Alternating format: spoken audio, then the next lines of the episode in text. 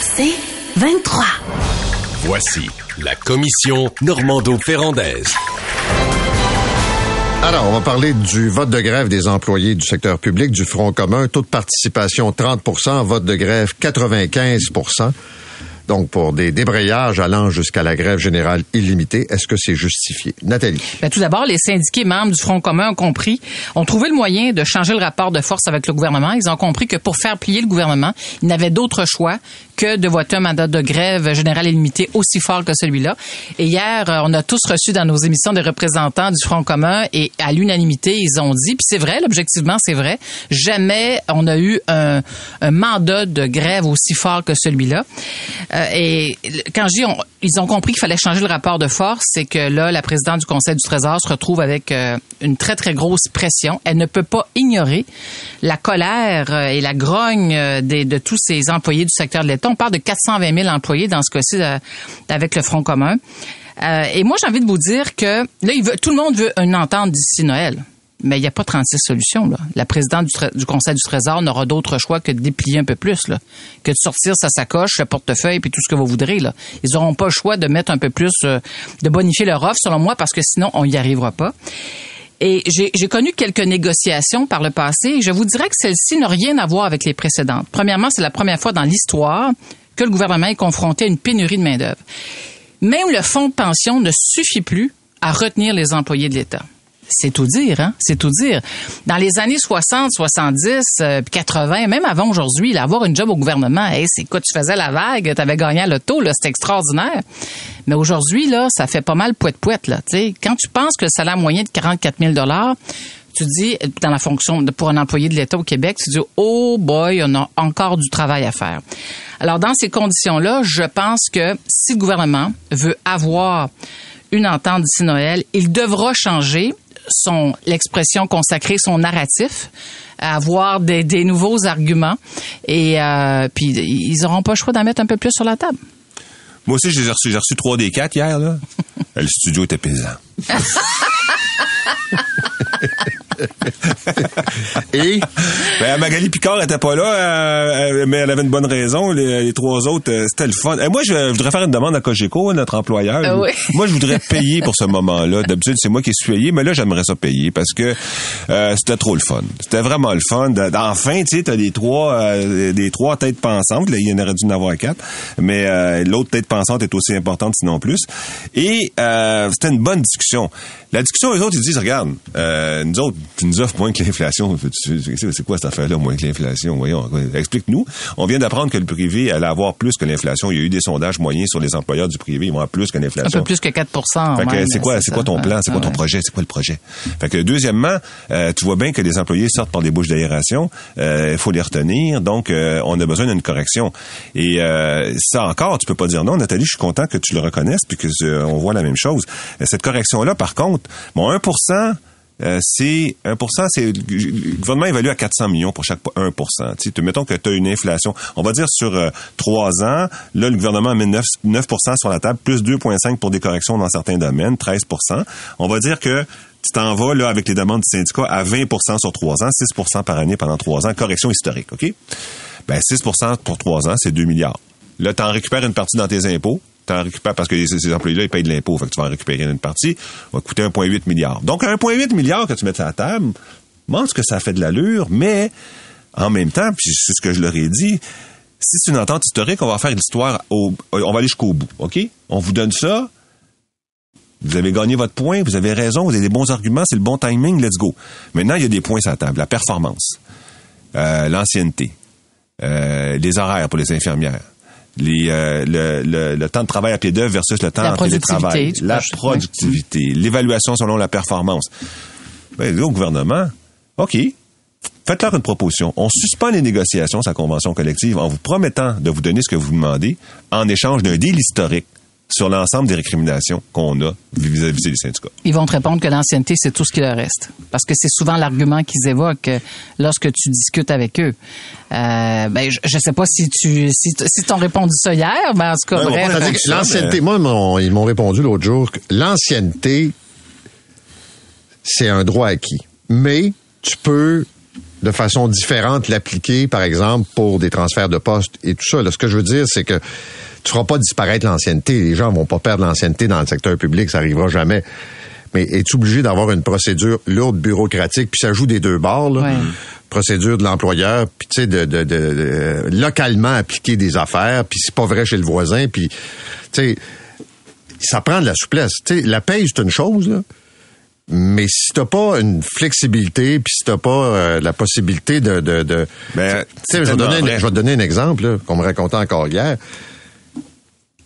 T'as un problème d'organisation du travail qui fait en sorte que des patients qui sont demandés à l'hôpital pour une chirurgie retournent chez eux, ils l'ont pas eu, parce qu'à deux heures et quart, on arrête tout parce qu'on considère qu'on on pourra pas finir à quatre heures.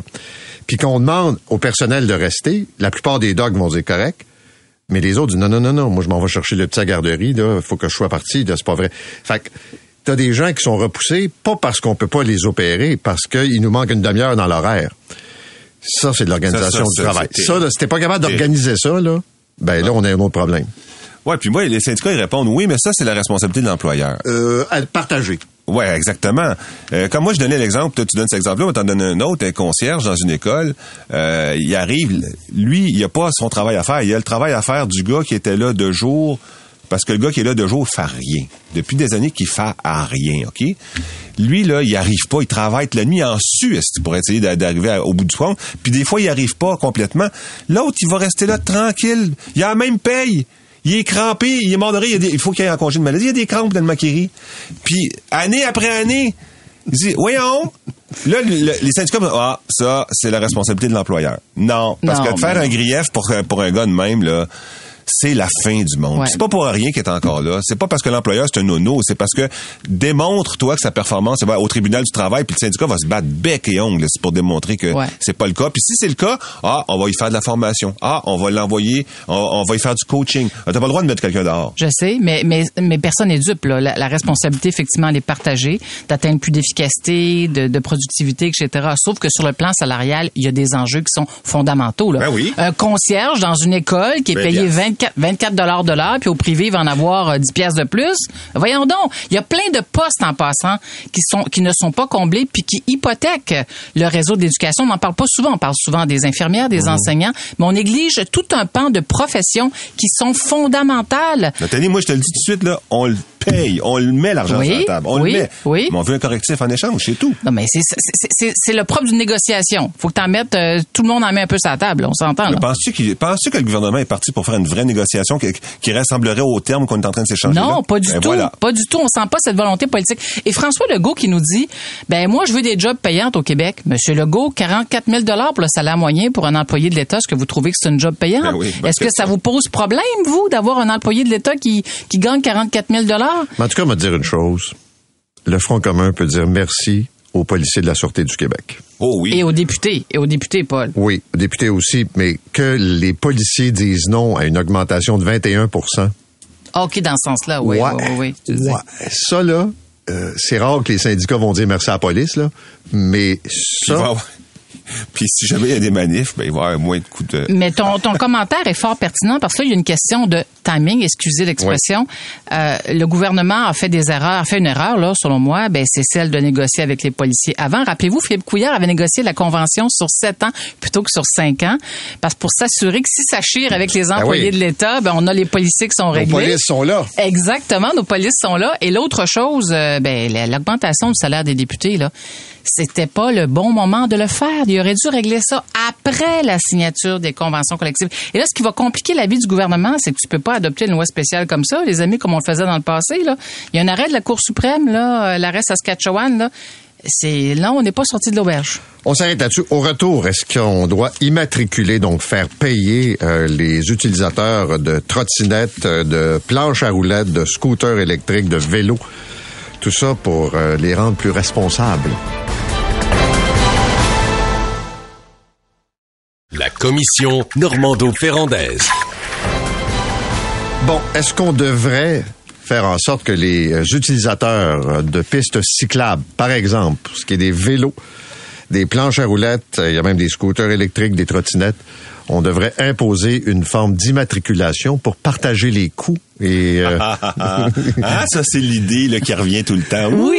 La tension monte, la tension monte. les, commentaires sont déjà rentrés, puis on va pas commencer à en parler. Bon, OK. Alors, toi, qu'est-ce que t'en penses? Ben, euh, un gros nom, évidemment, puis un petit oui. Là, un gros Oh. nom. Je commence par le gros nom. Bon, Ouais. d'abord, hier, il y a eu cette euh, personne, euh, j'ai oublié son nom, qui a eu un accident sur une piste cyclable. Euh, Dans le devoir. dans- elle a donc eu un accident avec un- un- une personne qui prétendait être en vélo, mais c'est pas, c'est un scooter électrique avec des petites pédales sur le côté qui servent à rien. J'ai jamais vu personne pédaler là-dessus. C'est un véhicule, puis il arrivait à contresens, l'a frappé, et donc, elle n'a droit à aucun recours. Elle peut pas avoir, parce que cette personne-là n'est pas immatriculée non plus, elle peut pas le poursuivre. Euh, Donc, euh, c'est dans un cul-de-sac juridique. Elle dit, ben là, ça marche pas. Donc, mettre, euh, mettre euh, une immatriculation sur tout véhicule à moteur, moi, je suis plutôt d'accord. Euh, mais pas les vélos. Je vais vous expliquer pourquoi, pas les vélos. Euh, mais avant, de vous l'expliquer, je, je pense que j'ai reçu cette proposition-là mille fois mille fois minimum, puis toujours avec intensité. Là, les gens, quand est-ce qu'ils vont payer les tabourettes? Et euh, ils ont en tête, ces gens-là, ils- ils- c'est exprimé quasiment comme une, une demande de justice, puis une quasi-vengeance. Ils ont en tête un type de cycliste qui veut s'accaparer la rue, qui veut toujours plus de pistes cyclables, qui veut des pistes déneigées, qui a le verbe haut, euh, qui est arrogant. Dans, ici, on n'a pas assez de place pour les vélos, puis là, ça nous prend une traverse, puis ci, puis ça. Donc, moi, OK? Moi, je, je fais partie du groupe. Je suis même plutôt vers la tête du groupe. Et donc, euh, et donc, je comprends très bien que quand as cette personne-là en tête, tu, tu dis, ben là, on va le faire payer. Et moi, je payerais, là. Mais, réalisez quand même que pour un cycliste comme ça, t'en as 100 qui est un gars ou une fille qui a son, son vélo dans le garage, qui le prend six fois dans l'année pour aller faire des commissions, ou qui le prend la fin de semaine bah, sur une piste cyclable quelconque, l'estriade ou machin avec sa famille. Cette personne-là, euh, c'est pas le même scénario pantoute. Là. Elle, elle, premièrement, euh, elle va pas payer. Elle va, va pas se matriculer pour prendre son vélo six fois dans l'année euh, ou pour aller faire des commissions. Ça n'a aucun maudit bon sens. Et là, ça va coûter une fortune pour essayer de les faire payer. D'abord, ça serait une injustice de les faire payer. Euh, mais euh, ça coûterait plus cher de mettre en place un système pour les faire payer. Donc, ce qu'on veut faire payer, c'est le cycliste qui utilise des exige des exige du déneigement. Je vais revenir là-dessus après. Bien, pourquoi ce serait une injustice de les faire payer, nos chers cyclistes, mon cher Luc? Moi, je réponds, pourquoi pas? Pourquoi pas une contribution exigée par tous ceux et celles qui utilisent nos pistes? Tu parles d'injustice. Je te donne des chiffres euh, publiés dans le journal La Presse euh, il y a quelques mois de ça. Uniquement en 2023, pour Montréal, là, 41 millions pour l'entretien et le développement du réseau cycliste. D'ici 2032, tenez-vous bien, la ville prévoit investir 491 millions pour développer son réseau de pistes cyclables, auquel t'ajoutes 15,4 millions pour le Bixi. Hey, ça va dépasser le demi, ça va atteindre le demi-milliard de dollars d'investissement. Puis personne chez les cyclistes devrait offrir, devrait payer pour ça. Personne, personne. Euh, C'est beau la mobilité active, c'est beau les déplacements actifs, mais à un moment donné, la capacité de payer de nos villes étant limitée, je pense qu'on est rendu là, c'est-à-dire qu'on est rendu à un moment où il faut dire, ben tout le monde devra un peu euh, mettre l'épaule à la roue. Et pour contrer ce que tu dis, c'est-à-dire comment gérer un système qui pourrait rapidement s'enfarger dans la bureaucratie, c'est simple. Inspirons-nous de ce qu'on fait avec les stationnements, la vignette. La vignette, c'est pas compliqué. D'ailleurs, la ville de Sherbrooke, actuellement, euh, discute de cette possibilité. C'est sûr que ça crée euh, des débats à l'interne, mais à Sherbrooke, ils veulent déneiger une piste cyclable de 9 km cet hiver. Ça va coûter 457 000 la ville dit on n'a pas d'argent pour déneiger. Alors il y a une conseillère qui lève la main qui dit ben savez-vous quoi? Une, quatre- une vignette qui pourrait coûter 90 dollars par année. Mhm. Mais Nathalie, toi, as-tu un vélo? J'ai un vélo. Ben, moi, là, je veux pas te faire payer. Je n'en Ben, fais pas et souvent. Voilà, et voilà. Moi, je dis pas qu'il faut pas payer. Je dis, la, la- le genre de personne comme toi qui fait du vélo une fois de temps en temps, on va pas leur imposer une, une une immatriculation. C'est comme un piéton, tu sais. Là on parle pas d'immatriculation Ben, parce un que paiement, un paiement. mettons une vignette. OK, mettons, mais parce moi, moi, jamais que je te dirais, on va imposer un paiement à une personne qui, on va l'imposer aux gens qui utilisent leur vélo comme un Oui, véhicule, ok, oui. d'accord. Donc ces gens-là, euh, On est déneige les pistes. Alors, on va appeler ça la taxe Normando, OK? La taxe Normando. Alors, on- on- oui, oui, moi, je, con- je suis pour à 100% Donc, pour l'instant, il n'y a aucun utilisateur de la route dans le milieu municipal qui paie. Ni les camions, ni les autos, ni les vélos. Personne ne paie, c'est les taxes foncières qui payent pour les routes. Ouais. Donc, on envoie une taxe Normando, 1000 dollars pour les camions, 300 dollars pour les autos, mettons 10 dollars pour les vélos, en fonction du poids du véhicule. Et là, on dit, ben, dorénavant, puisque vous détruisez la route ou vous avez un coût sur la route, on va, euh, en fonction soit du poids du véhicule, sa capacité de destruction de la route, soit en fonction de la, Voilà, l'espace. c'est déjà compliqué ton affaire. Non, ben, le- en fonction de l'espace que tu utilises. Gars, un vélo, ça pèse 30 livres. Parce là. veut pas que tu, il veut pas qu'il y en ait. Non, c'est pas Il- ça. Il invente des formules Ben, magiques ben non, écoutez, la route n'est pas démolie. Un, un piéton ne démolit pas un, piét- un, un- un trottoir en marchant dessus. Hein? On, on est d'accord avec ça. Un vélo, ça pèse 30 Tu livres. sais que je paye pour mon chien, moi, une licence, hein? Oui, D'accord, voilà, je te dis, on ça- va payer. Ça, c'est On- un autre, écoute, c'est un on autre paye, bon exemple. On veut payer. En fonction de quoi? En fonction, mettons. OK, Il le coûte quoi à la ville, mon chien, pour que je paye une plaque? Rien. Ben, il est pas beau, puis le Ben, monde, il est ça très joli, puis non, non. OK. Il fait pas de dommages, il abîme OK, pas un moi, trottoir. je, est- je dis on va payer, mais en fonction de quoi? Si c'est le poids, ben on payera pas beaucoup. On va dire on va payer en fonction de la, de la part de l'asphalte qu'on utilise. Correct. Mettons que c'est dans certaines villes 3% dans d'autres villes 5% dans d'autres villes. Montréal, ça serait pas mal plus, ça serait comme du Non. 10 Moi, moi, je le vois. Là, là tu es en train de nous dépeindre le principe de l'utilisateur payable. puis Ça, c'est le piège. C'est ce qui fait que. Puis l'autre piège, c'est le, le droit d'immatriculation. C'est ce qui fait qu'on n'a jamais pu régler le problème. On est en 2023. Les municipalités s'arrachent les cheveux sur comment boucler leur budget. On cherche à diversifier les sources de revenus. Moi, je parle plutôt de solidarité de la part des cyclistes euh, à la, à- au développement d'un réseau pour euh, qui contribue à tous les jours à améliorer euh, notre vie. Tiens, je veux dire ça comme ça. d'accord, Nathalie, mais pourquoi les automobilistes paieraient pas, puis les cyclistes paieraient? Ils paient les automobilistes déjà? Non. Excuse-moi, dans mes, dans, oui, mais immatriculation, là. Excuse-moi, je paie combien d'argent pour le transport J'ai toutes les chiffres en tête, collectif, je peux peux tout te dire ça. Non, non, les gens de la grande région Zéro. de... Non, le transport collectif, Luc, pour Alors, développer le réseau de transport oui. collectif, on paie un droit sur nos immatriculations, là. 61 dollars. Ouais. Oui. Ça, c'est au provincial. Oui, Mais au municipal, tu payes pas une scène. oui, ben je sais, mais... Les mais pistes cyclables sont au municipal. oui, tout à fait. Non, je suis d'accord avec toi. On, peut s'inspirer de ce qui se fait à l'extérieur du milieu municipal Oui, mais, pour dire mais au comment on municipal, pourrait... mais ce que je te dis, c'est que si tu veux qu'on mette un, un, un- un frais au municipal, parce que les pistes cyclables sont au municipal, un frais pour des pistes cyclables, comment ça qu'il n'y aurait pas de frais pour la route?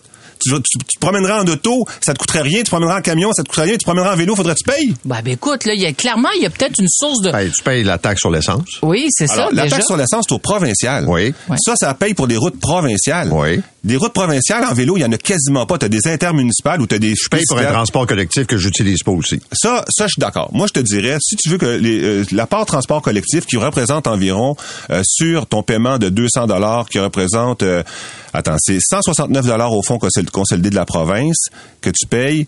Euh, ah oui, attends, c'est dans les municipalités où il y a du transport collectif, tu payes environ 40 dollars. Moi, je suis Oui. d'accord pour que les, les cyclistes payent ça. Je suis d'accord. Mais les, les villes nous parlent des co-fiscalités, c'est-à-dire comment on peut aller chercher de nouvelles, de nouvelles sources de revenus à partir en tenant compte des impacts euh, de, de nos impacts sur l'environnement. ok? Voilà. Bon, alors ça, ça pourrait être une voie de passage qui est intéressante. Le grand défi, c'est politiquement, est-ce qu'on est capable d'aller jusque-là? Hey, Luc, là, presque un demi-milliard d'investissements d'ici 2032 pour les- le, développe- le développement des pistes cyclables à Montréal. Euh, à financer à même la taxe foncière, non. Moi, Je vois, je vois qu'il y a une Mais- iniquité, mais là, là. Nathalie, Nathalie, a- le- ça marche pas, là. Ça fonctionne pas, là. C'est quoi? Ben, je suis d'accord. Je suis d'accord. c'est juste que tu peux pas faire payer les vélos puis pas faire payer les autos. Non, non, dans mais les municipalités. Notre conversation est intéressante, notre échange est intéressant parce qu'il y a peut-être là des pistes pour les municipalités, pour permettre aux municipalités de réfléchir davantage, dont la ville de Montréal, sur cet enjeu-là. Si les cyclistes payaient, ils mettraient plus de pistes cyclables dans certains endroits. Je suis d'accord. Mais regarde, là, ils vont faire, un- ils veulent faire un, un- un viaduc euh, au- de Cavendish à Cavendish. Il va coûter 400 millions. C'est pour les autos puis les camions, ben, qui payent? Mais la ville, la ville de Montréal, euh, ouais, mais, mais Il y a un auditeur qui résume assez bien ça. Ouais, vas-y donc, mon chat. Lui, il dit, regardez bien là. Quand Luc Ferrandez veut hausser les taxes, il est toujours d'accord. Il est- T'as toujours entendu Luc dire non, faut pas augmenter les taxes, non, faut réduire. Non, non, non, non, non, c'est logique, euh, Oui, payer, go, payer, payer. Fait qu'il dit, il est d'accord pour que tout le monde paye. Oui. Les cyclistes, les autos, Tout le monde. faut qu'on se vide encore plus. c'est extraordinaire. Merci à tous les deux. C'est 23.